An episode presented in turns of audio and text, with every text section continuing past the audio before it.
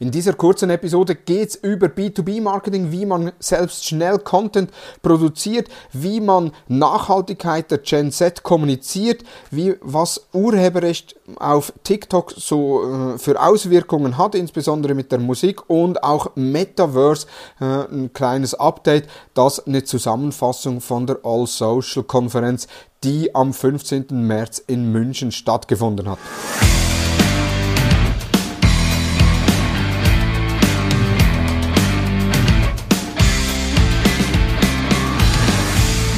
Starten wir direkt mit dem Metaverse-Vortrag, den ich gehört habe, denn hier in München hat die All-Social-Konferenz stattgefunden im Messezentrum. Es gab immer drei parallele Slots. Ich habe nicht alle gehört natürlich. Es gibt eine ausführliche Zusammenfassung im Verlauf der nächsten Woche auf thomashutter.com. Ich möchte euch aber nicht vorenthalten, die Präsentation, die Vorträge, die ich gehört habe dass ich da eine Zusammenfassung mache, damit ihr da auch schon was mit auf den Weg nehmen könnt. Die erste Präsentation, die ich gehört habe, ist von Falk Ebert rund ums Thema Metaverse und zwar geht er darauf ein, eben das Metaverse nach dem Hype kommt die Produktivität, so das typische ähm, Gartner Lifecycle, wo momentan das Metaverse eher so im Tief ist, im Tal der Ernüchterung und jetzt dann langsam zur Produktivität aufkommt. Auch die Apple-Brille wird da nicht der Heilsbringer sein, jedoch kann es einen weiteren Schub für den B2B Einsatz werden und allgemein VR wächst organisch extrem weiter, jedoch noch klar unter den Erwartungen. Trotzdem gibt es gemäß Falk Ebert in äh, weltweit rund 46 Millionen VR-Brillen, die verkauft wurden. Das ist doch eine gute Anzahl so für den Einstieg. Er ist dann auch auf eigen, einige Beispiele eingegangen. Einerseits äh, Gucci hat in Roblox, einem sehr beliebten Spiel, was auch so eine virtuelle Welt umfasst, mehr als 60 mehr als 40,6 40, Millionen Besucher erreicht. Dann hat Ferrari in Fortnite ein Fahrzeug integriert, um eben auch dort Werbung zu machen oder die Marke zu präsentieren, eher bei einer jüngeren Zielgruppe, wie das bei Roblox auch der Fall war. In Fortnite konnte da Ferrari innerhalb eines Monats 80 Millionen Kontakte generieren. Weiter hat er auch aufgezeigt, dass heute schon 3D-Renderings im Browser möglich sind. Das heißt, ich muss nicht mehr in eine virtuelle Welt gehen, sondern kann den Browser öffnen, kann beispielsweise mein Fahrzeug konfigurieren und sehe das dann in einer virtuellen Welt. Auch Immobilien hat er aufgezeigt. Also da gibt es eine Vielzahl von Branchen, die sehr spannend sind dann auch der Anwendungs- oder verschiedene Anwendungsfälle, die man in VR oder insbesondere auch im Metaverse machen kann, wobei Metaverse in Anführungs- und Schlusszeichen genannt werden muss, ist sicherlich Meetings, die man abhalten kann, also immer mehr Management-Meetings, so hat er gesagt, finden in Metaverse statt, damit nicht äh, aus allen Ländern die Manager zusammenkommen müssen oder dann in einem Teams-Meeting sich austauschen, sondern eben, dass sie die Brille anziehen, in einem virtuellen Raum sind und sich äh, über die entsprechenden Themen unterhalten. Das Schöne dabei ist ja, wenn man die Brille anhat, hat man eigentlich einen hundertprozentigen Fokus, weil ich kann ja nicht nebenbei auf dem Smartphone tippen oder auf dem Laptop tippen. Also von daher ein weiterer Vorteil, die Meetings mit VR-Brillen abzuhalten. Dann hat er auch so die Konsequenzen aufgezeigt und gezeigt ihm, es wird so eine Plattformisierung geben. Also es wird nicht das Internet, wie, nicht wie beim Internet einfach ein Internet geben. Also es wird nicht ein Metaverse geben, sondern Metaversen geben sehr wahrscheinlich.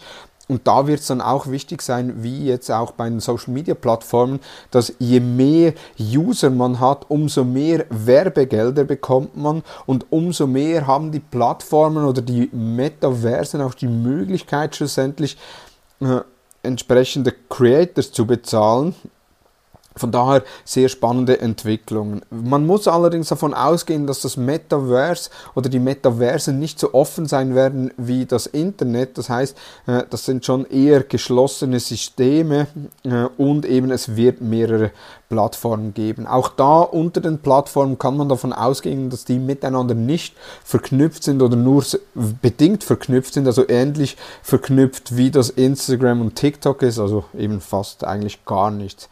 Wichtig für Unternehmen, hat er dann in seinem Vortrag noch aufgeführt, sind, dass man vor allem langfristige Ziele setzen muss, also auch jetzt sich schon mit dem Thema Metaverse auseinandersetzt, aber eben langfristige Themen und auch entsprechend langfristige Budgets setzt. Also wer jetzt das Ziel hat, im 2023 erste Erfahrungen im Bereich Metaverse zu sammeln, der wird wohl scheitern. Das geht dann schon etwas länger und man muss sich auch klar bewusst sein, wie möchte ich das Ganze messbar machen. Und am Schluss auch noch ein, eine schöne Aussage, die er sagte, unbedingt experimentieren, aber haltet die Experimente möglichst günstig und effizient. Es bringt nicht in alle Richtungen zu experimentieren, sondern zu schauen, wie kann ich schlussendlich oder wie will ich als Unternehmen im Metaverse wahrgenommen werden und vor allem, welche Ziele möchte ich erreichen und so dann die entsprechenden Tests ausführen.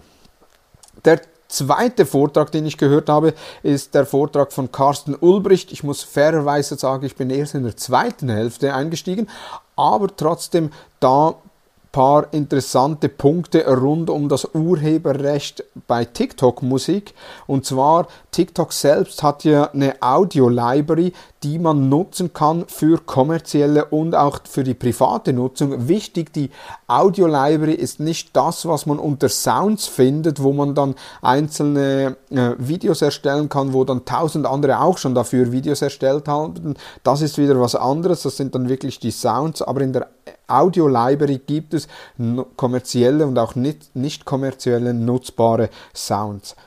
Wichtig ist bei den durch die Nutzenden hochgeladenen Musik, die eben an den Sounds verfügbar ist, muss jede Person selbst, die das nutzt, also einerseits die das hochlädt natürlich, aber auch die das nutzt, prüfen, ob man da entsprechende Urheberrechte verletzt. Also es bringt nichts zu sagen, ja, das war ja auf der Plattform verfügbar, also konnte ich sie auch nutzen. Nein, man muss sich das selbst äh, prüfen, kann ich das nutzen und muss ich da die entsprechende Rechte anfordern. Also als Unternehmen dann auf die neuesten Sounds von Rihanna TikToks zu erstellen, kann man machen, ist aber dann eben schon eher risikoanfällig.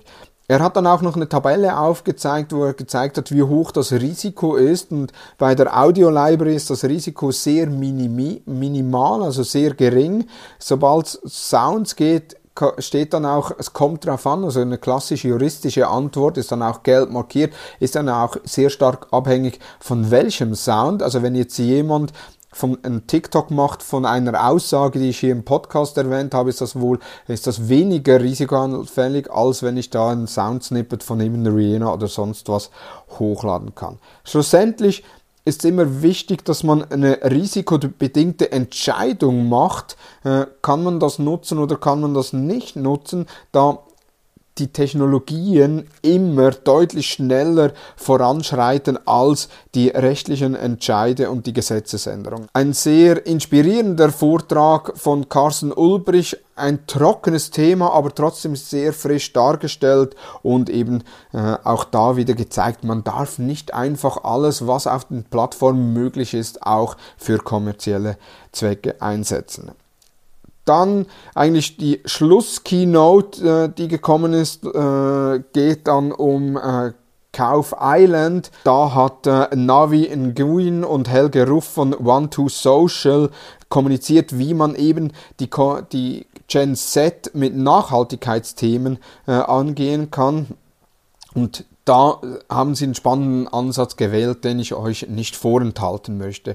Angefangen hat es natürlich, wo über welche Plattform können wir Junge erreichen, um eben das Ziel, das Thema Nachhaltigkeit zu präsentieren. Und gleichzeitig, wo die Frage gestellt wurde, wurde auch Switch, äh, Switch Game auf Nintendo Switch. Gleichzeitig wurde auch das Switch Game Animal Crossing 2020 released, was eben primär Junge anspricht. Und da hat dann Nguyen mit ihren Kolleginnen privat, auch während dem Lockdown angefangen, Animal Crossing zu spielen, sind dann nicht einer Sucht verfallen, aber haben das Ganze durchgespielt und wichtig ist, man kann in Animal Crossing eigene Welten bauen.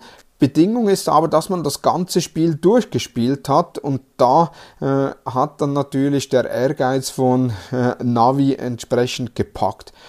Daraus ist dann schlussendlich Kauf Island entstanden. Also sie haben das durchgespielt und haben dann für Kaufland eine Insel erstellt, wo eben dann Kaufland Informationen rund um Nachhaltigkeit, wie wird Gemüse und wie werden Früchte angebaut, wie kommen die in den Laden, wie wird Strom produziert für, Strom produziert für die Produktion, aber auch schlussendlich für den Ladenbetrieb. Also da eine Vielzahl von Informationen die auf der Insel verfügbar waren, auf eben Kauf Island, äh, wo man erst bauen konnte, wenn man Animal Crossing durchgespielt hat. Die Insel war jetzt gebaut und jetzt kam die nächste Frage, wie kann ich die Zielgruppe dazu motivieren, auf die Insel zu kommen? Und da es ein Game ist, natürlich naheliegend, dass man auch eine Game-Plattform nutzt. Und sie haben dann Twitch eingesetzt, haben da mit der Influencerin Minimolo, die ein Animal Crossing Spielerin ist oder Gamerin ist, haben sie dann angefangen, Twitch-Videos zu machen, die dann eben auch Kauf Island getestet hatten und aufgezeigt hat, wie das funktioniert. Zudem wurden auch die anderen Kanäle von Kaufland mit Kauf Island beworben. Es wurde äh, gezeigt, eben wie, was man dort machen kann. Es gab sogar Rezepte in der physischen Welt, also ein Burgerrezept, das man auch auf Kauf Island nachmachen konnte mit den Produkten auf Kauf Island. Ähm, war sehr interessant. Die Insel selbst hatte lediglich rund etwa 15.000 Besucher ähm, generiert, aber was sehr spannend war, ist alles rundherum, wo passiert ist, also mit den ganzen Medienclippings und sogar so spannend, dass in einem Medien oder in einer Medien Nachricht wurde auch davon gesprochen im Kaufland in Metaverse und plötzlich wurde dann One2Social und auch Helge Ruf als Metaverse-Experten betitelt, obwohl eigentlich Animal Crossing ja wirklich nichts mit Metaverse zu tun hat. Also da ein sehr guter Vortrag, äh, insbesondere auch die Präsentation, die Aufbereitung der Präsentation absolut top. Also da, äh, falls du das hörst, Navi, äh, ich bin ein riesen Fan von dir und du hast das wirklich absolut top gemacht. Und den letzten Vortrag, den ich gehört habe, ist von Matze Mehner rund um B2B Marketing. What the fuck? Er geht darauf ein, wie man als Softwareunternehmen Content produziert, beziehungsweise eben auch einerseits als, sich als Problemlöser positioniert, an das Expertenwissen weitergibt, aber auch die Kundenerfahrungen, was haben die Kunden mit dieser Software für Erfahrungen gemacht, dass man die entsprechend aufgeben kann. Und er hat dann in seiner Präsentation aufgezeigt, wie sie es geschafft haben, relativ viel Content in kurzer Zeit zu entwickeln. Sie haben ein neues Format gemacht, wo sie dann eigentlich über Videotelefonie oder über Live-Sessions äh, mit einem Kunden einen Case besprochen haben, ging dann so 20 Minuten an der Live-Session selbst waren nur etwa 10 bis 100 Personen mit dabei, was nicht allzu viel ist, aber die Live-Session wurden aufgezeichnet, wurden auf YouTube veröffentlicht und er hat dann auch noch aufgezeigt, dass sie eigentlich so eine Content-Sau haben wo sie dann eben den Beitrag auf YouTube veröffentlichen. Der wurde dann auch transkribiert, zusammengefasst in einem Blogpost. Es wurde daraus, weil ja Kundencases sind, auch eine Case Study gemacht. Die Case Study konnte man sich jedoch nur herunterladen, wenn man auch die E-Mail-Adresse angegeben hat. Und mit diesen Formaten haben sie, sie haben 26 solche Formate produziert, haben sie schon mehr als 1000 Leads generiert. Dann wurden natürlich auch PR-Mitteilungen gemacht, aber nicht, dass das Unternehmen, also Sie als Anbieter was haben, sondern dass eben der Kunde ein geiler Kunde ist, weil er sowas entsprechend einsetzt. Dann in Social Media wurde das Ganze gepostet. Auf YouTube wurden Short-Videos daraus gemacht aus diesen Videos.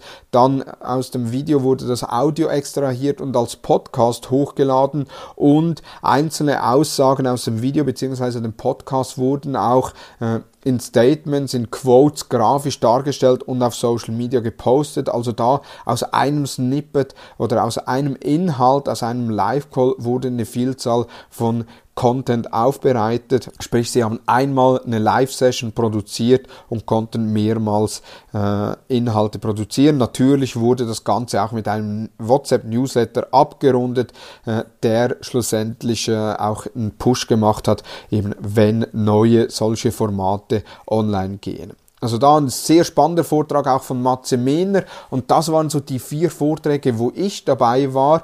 Ich hoffe, ich konnte die einigermaßen für euch zusammenfassen, so dass ihr auch etwas mitnehmen könnt und eben die ausführlichen Zusammenfassungen, der Recap der ganzen All Social Konferenz hier in München gibt es nächste Woche auf thomashutter.com. Vielen Dank fürs Zuhören und ich freue mich, wenn ihr kurz bei Spotify oder bei Apple Podcast eine Bewertung hinterlässt. Ihr könnt auch gerne den Beitrag auf LinkedIn oder wo auch immer liken und kommentieren, was euch gefallen hat und freue mich, wenn ihr am nächsten Montag wieder mit dabei seid bei den Social Advertising News. Von daher wünsche ich euch noch eine erfolgreiche Woche und tschüss.